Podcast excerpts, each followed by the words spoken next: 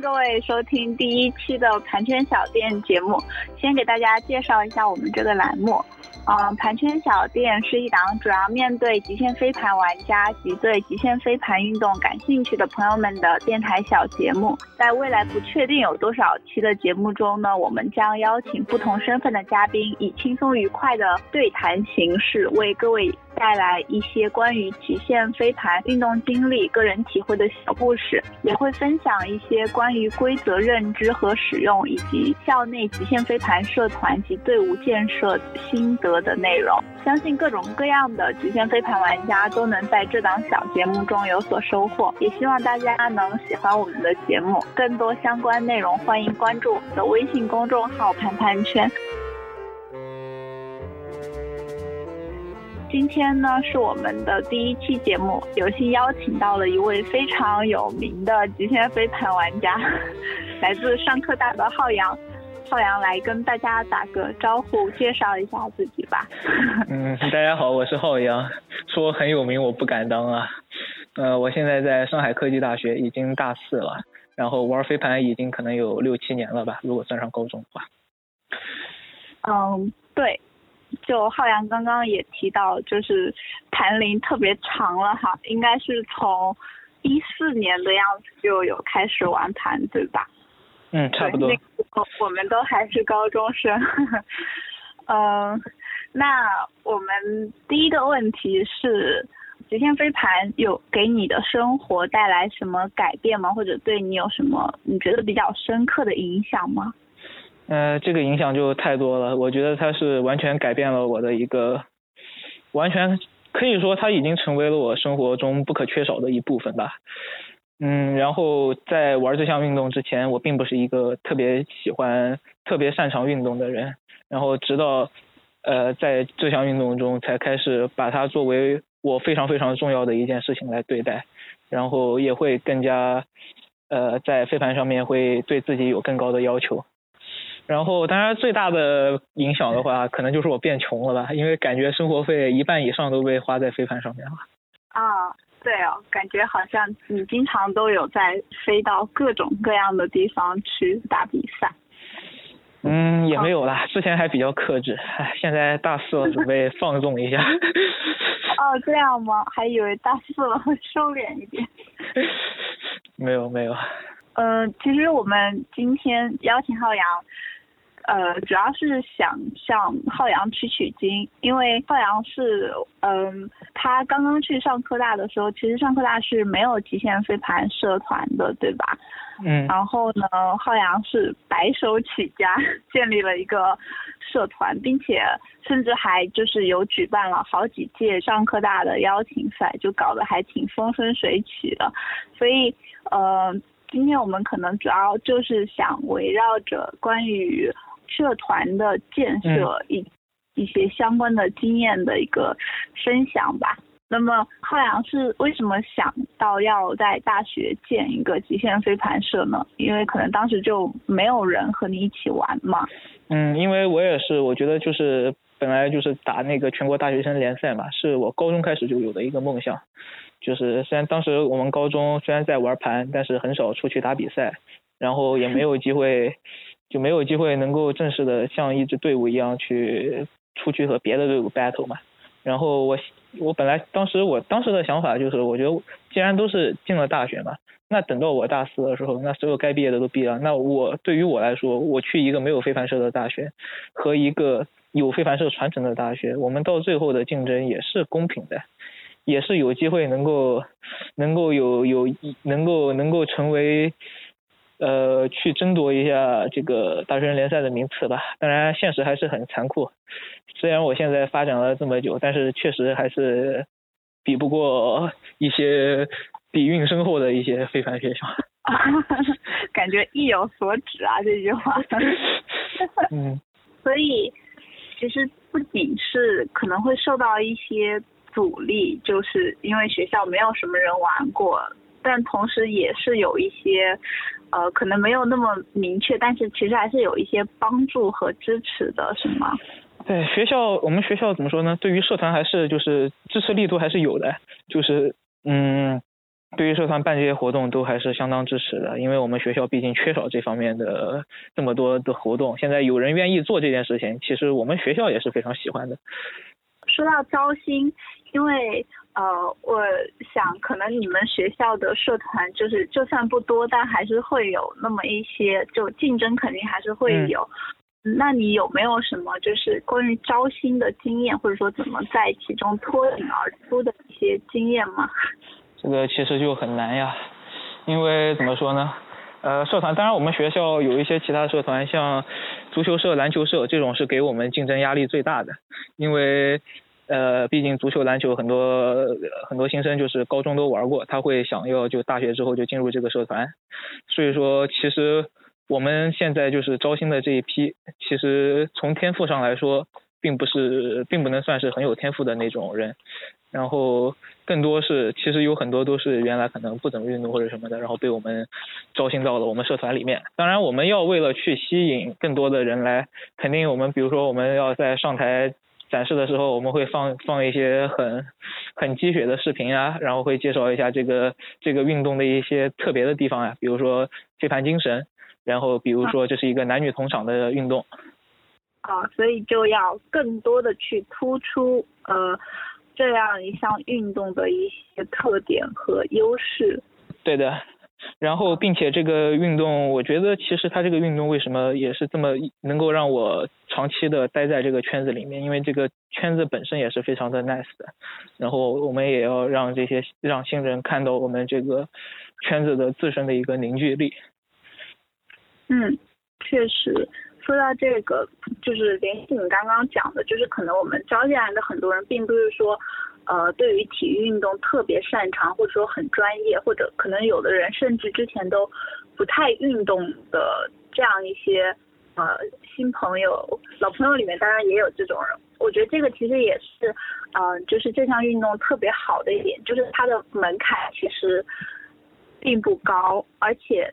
在你进来以后，就不管你呃，就是是不是有一个很好的基础，其实你都可以有一个比较大的发展空间。嗯，感觉我们现在就像在搞一个这个招新宣传的一个 什么？嗯，但是这个确实也还是会遇到一些问题吧，就是尤其是呃，因为我曾经也是从这个这个身体素质很差这样过来的。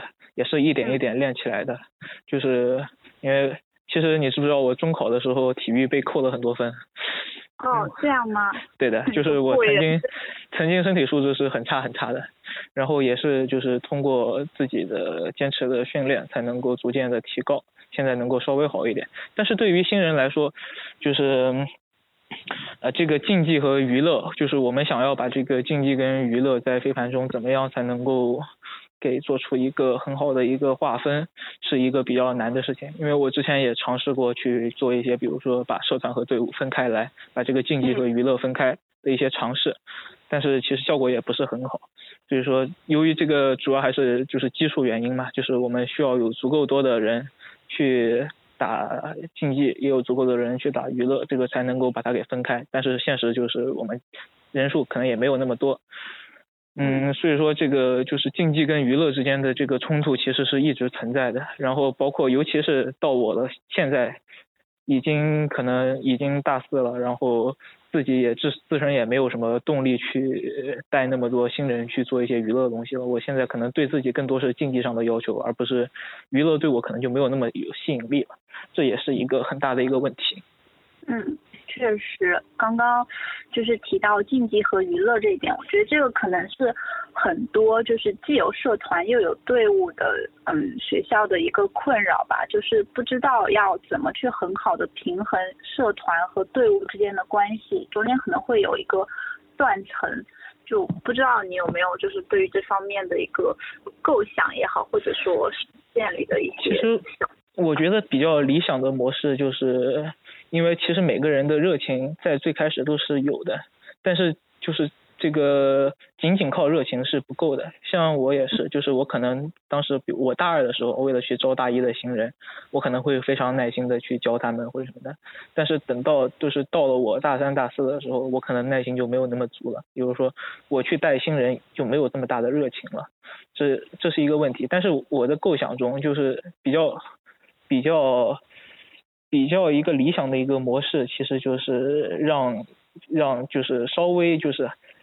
已经对飞盘运动有一定了解，但是他自己就是啊，就是还还有这个热情，还没有说没有说就是已经懒到不想带新人的地步。像比如说，就我我大二的时候带了大一的，那到我大三的时候，那就该他们现在这批大二的去带大一的，这是一个比较理想的一个模式。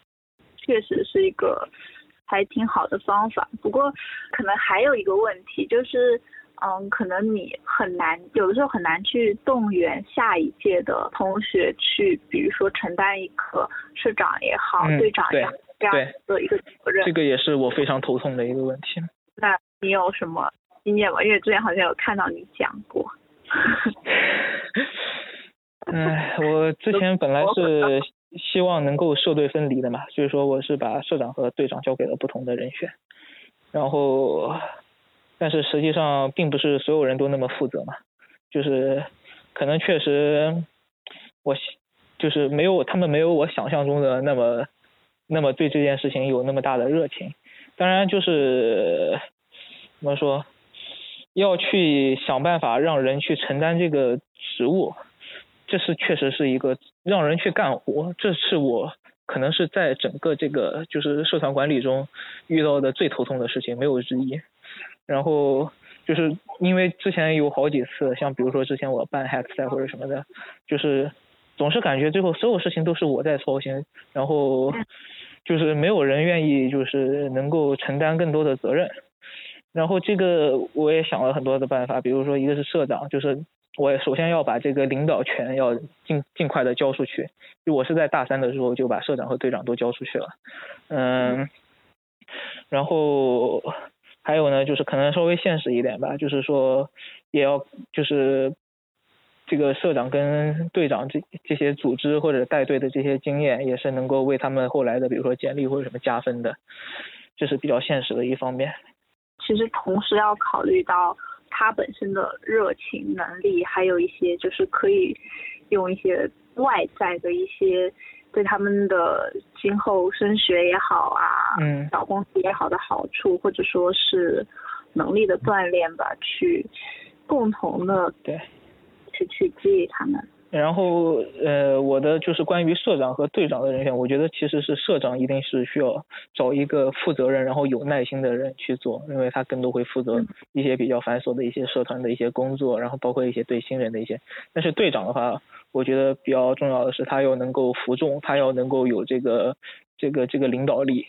哎，那你觉得你们现在的 上课大队长和社长？怎么样？方便说吗？嗯，社长现在是天意，然后他其实还是相当负责的，然后就是他是非常非常 nice 的一个人，就是如果没有他，我们这个社团可可能已经凉了。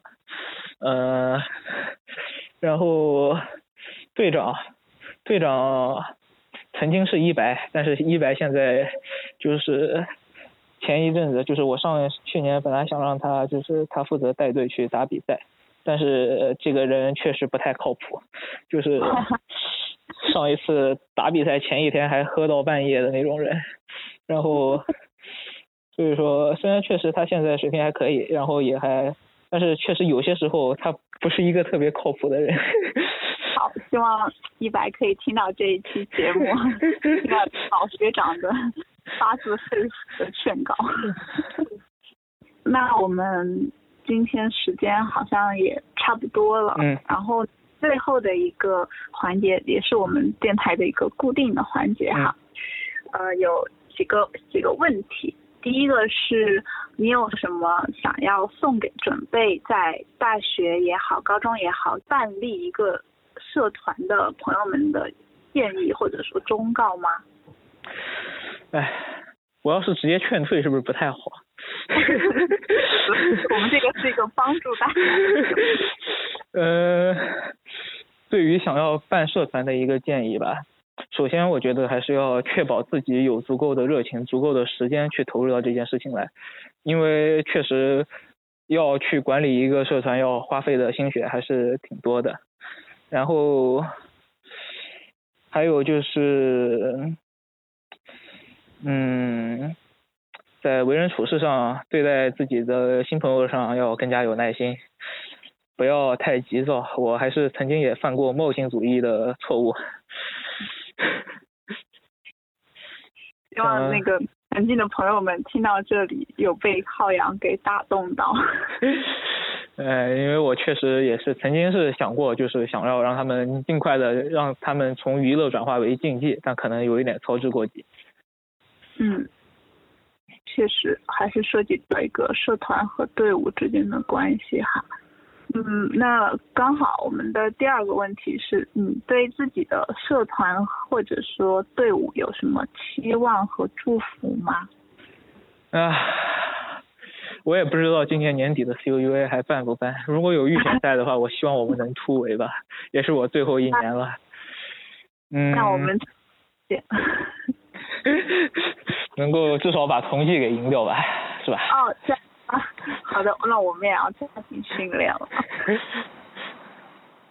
嗯，那接下来的一个问题是，你有什么想要对我们的公众号和电台说的吗？可以骂人。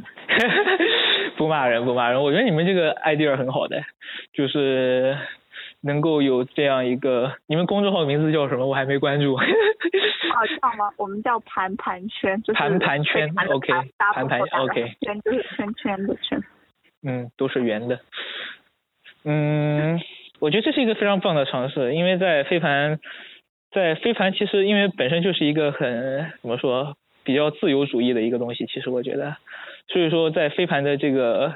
自媒体领域你也知道，就是有很多有创意的朋友们会去做这些东西，像有很多优质的内容，呃，我也关注过很多，包括像你知道像成都的、贵阳的，还有 还有那个广告哈，对啊，OK，呃，都会有很多一些很有创意的一个自媒体，但是我觉得你们能够想到这个。这个点子去做一个电台的类型的，然后对一些像我们这个圈子里面去做一些采访，谈一些经历，我觉得这也是一个很棒的主意。好，那我们继续努力哈，争取不辜负你的希望你们能够把你们的影响力扩得更大一点。毕竟在今天之前，我毕竟在今天之前我还没有听说过这个公众号的名字。啊，因为我们公众号现在只有四个 四个人关注，就是我们。我们四个还没有发推送是吧？呃，发了一次，发了一次。嗯，好，好，好，我马上下来就关注。知名的极限飞盘玩家浩洋来给我们自来水。嗯，嗯，希望能够就是多去也去多采访一些高水平的玩家吧。像我这种菜鸡，虽然说话很多，但是大家也可以可以再去找一些高水平的玩家取取经。嗯。而且上海现在有这么多高水平的玩家。因为各个圈子其实毕竟圈子之之间还是有很多的隔阂嘛，尤其是像上海这个圈子已经这么大了，所以说你们我希望你们能做的是就是减少这个些各个圈子之间的隔阂，能够让把各个圈子的这些这些飞盘选手的一些一些什么心路历程呀、一些感想呀之类的都可以多写一点，这样能够博采众家之长。然后刚好我们的最后最后一个问题就是，呃，你下一个想听一听跟谁的对谈，或者说对谁的采访呢？这个问题问的很有水平啊！我这个 对啊，我也在想这个问题。这个问题，嗯，其实我蛮想听听维尼的。啊，这样吗？因为维尼是，我感觉过去一年内打比赛打的最多的人。确实，他嗯，所以当队长了嘛，对不对？而且也是我见过的进步最快的人。好，一定转告他。